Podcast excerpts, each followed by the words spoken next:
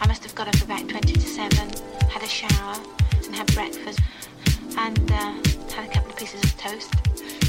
You know, forced it down and had a cup of coffee. So it was pouring with rain and I thought, oh God, you know, I own England. I get this as block. It comes as quite a shock.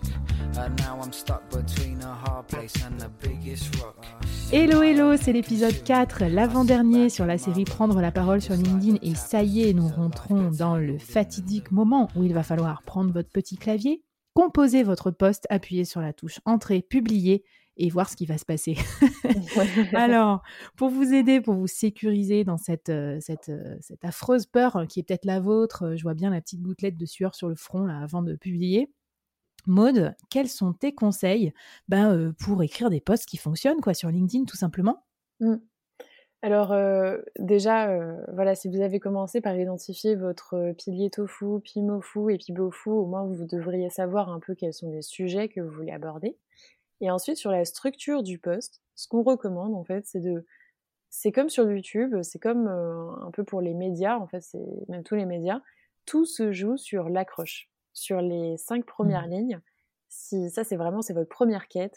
Si vous arrivez à en faire en sorte à ce que le lecteur s'arrête dans son fil d'actualité pour cliquer sur en savoir plus sur votre poste, en fait, déjà là, vous avez gagné.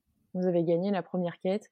Donc moi, je dirais euh, donner 50% de votre temps quand vous faites un poste à vraiment à savoir qu'est-ce que vous allez mettre dans ces cinq premières lignes. Il paraît que les rédacteurs, ils, écrivent le titre en dernier et ils y passent aussi beaucoup de temps. Donc euh, ouais, ouais, je comprends.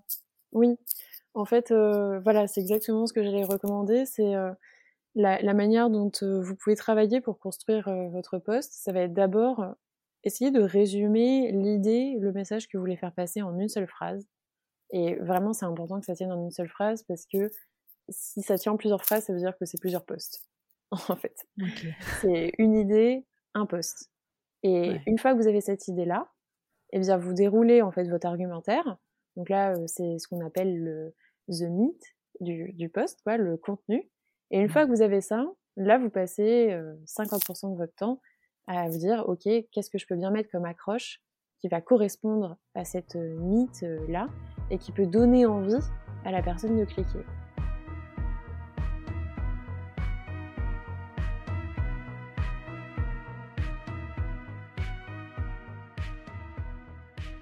Et pour lui donner envie, le mieux, en fait, c'est d'expliquer le bénéfice qu'elle va savoir, qu'elle va recevoir, en fait, dans le poste. Donc, si hmm. vous êtes euh, vraiment très précis, que vous dites, euh, euh, il existe une méthode sur LinkedIn pour systématiquement faire cinq fois plus de visibilité que la moyenne des gens, je vous la donne ici maintenant deux points. et bah, en fait, forcément, si ça vous intéresse, vous allez cliquer sur en savoir plus. Quoi.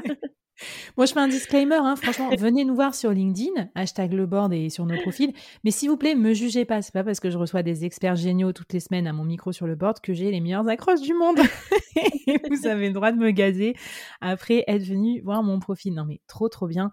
Non, mais ça, ça s'apprend, ça se travaille, mais c'est pour ça qu'en fait, je reviens sur la notion du clean, du d'avoir un feed qui est hyper clean, c'est que il faut vraiment sensibiliser votre regard à ça si vous lisez beaucoup de posts, vous allez comprendre à un moment, en fait, juste par la simple observation, ce qui fonctionne. Et reproduisez au début ce qui fonctionne.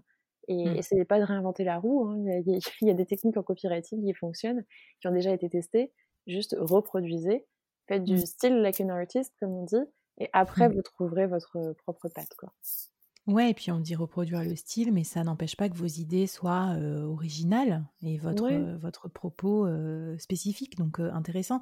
tu sais ce que je vais mettre dans la newsletter aussi, j'y pense là? J'ai mmh. trouvé plein de, de sites internet pour mesurer la force d'un titre, d'une accroche et tout. Je trouve ça sympa. C'est des outils aussi de copywriting que par exemple les journalistes utilisent pour trouver un titre pour leur article parce qu'on sait que le titre, ça fait beaucoup dans, dans les clics des lecteurs.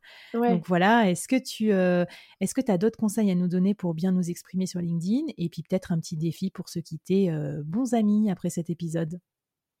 Ouais, le dernier petit conseil, ce serait de penser à finir avec un call to action, vos posts, pour donner envie justement aux personnes de commenter. Donc essayez de sortir du simple qu'en pensez-vous? Euh, revient un défi euh, pour, euh, et bah, dans le défi, je dirais, bah, faites un post. Allez, banco. C'est parti. Bon, mais on viendra vous voir, on viendra vous rendre visite et venez nous voir aussi sur la page du board ou sur le profil de mode pour trouver l'inspiration parce que tu as écrit des super posts.